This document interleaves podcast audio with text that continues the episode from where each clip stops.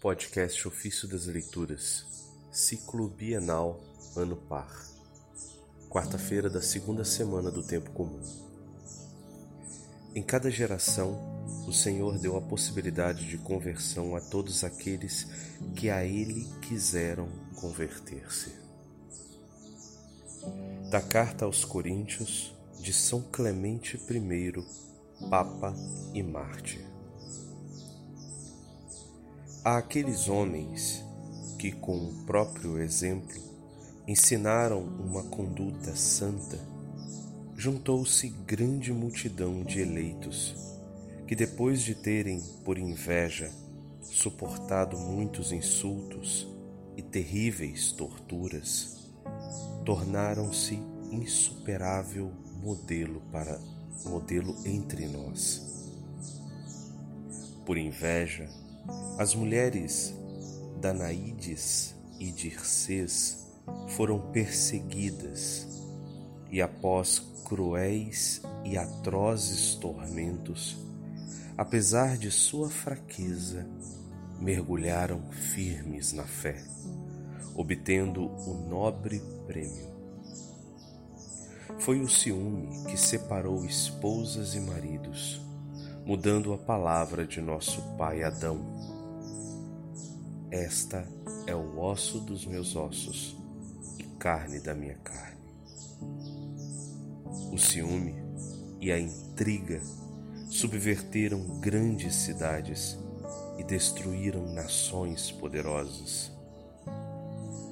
Caríssimos, escrevemos tais coisas não apenas para vos exortar, mas também para nós mesmos, já que lutamos na mesma arena e devemos enfrentar o mesmo combate.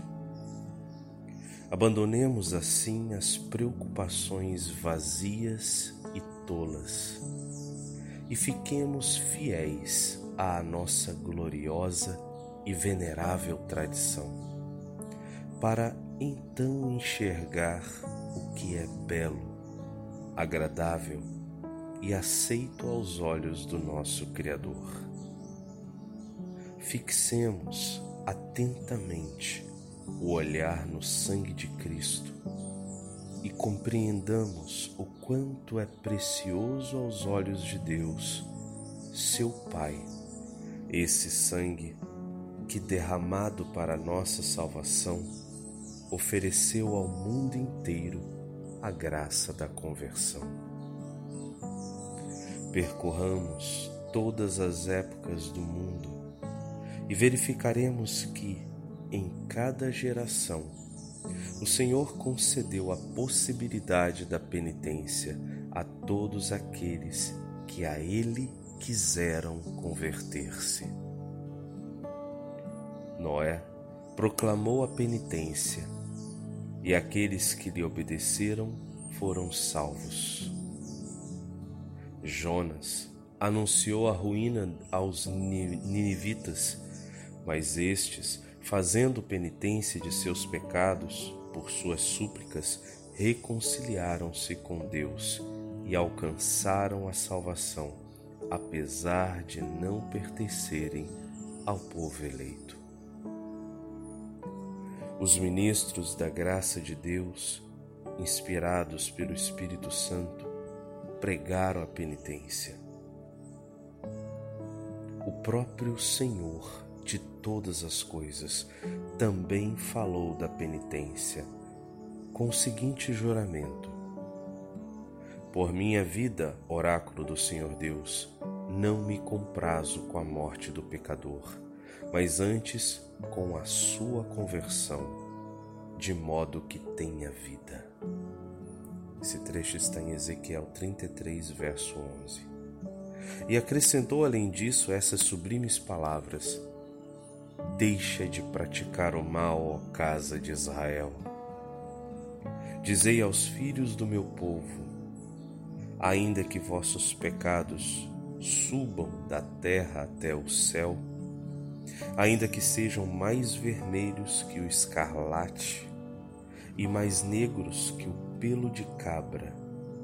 Se voltardes para mim de todo o coração e disserdes: Pai, eu vos escutarei, como um povo santo. Essas passagens estão em Ezequiel 18:30 e Isaías 1, verso 18. Em outra passagem diz: Lavai-vos, purificai-vos, tirai de diante dos meus olhos a maldade dos vossos atos. Cessai de fazer o mal, aprendei a fazer o bem. Buscai a justiça, acabai com a opressão. Fazei justiça ao órfão, defendei a causa da viúva.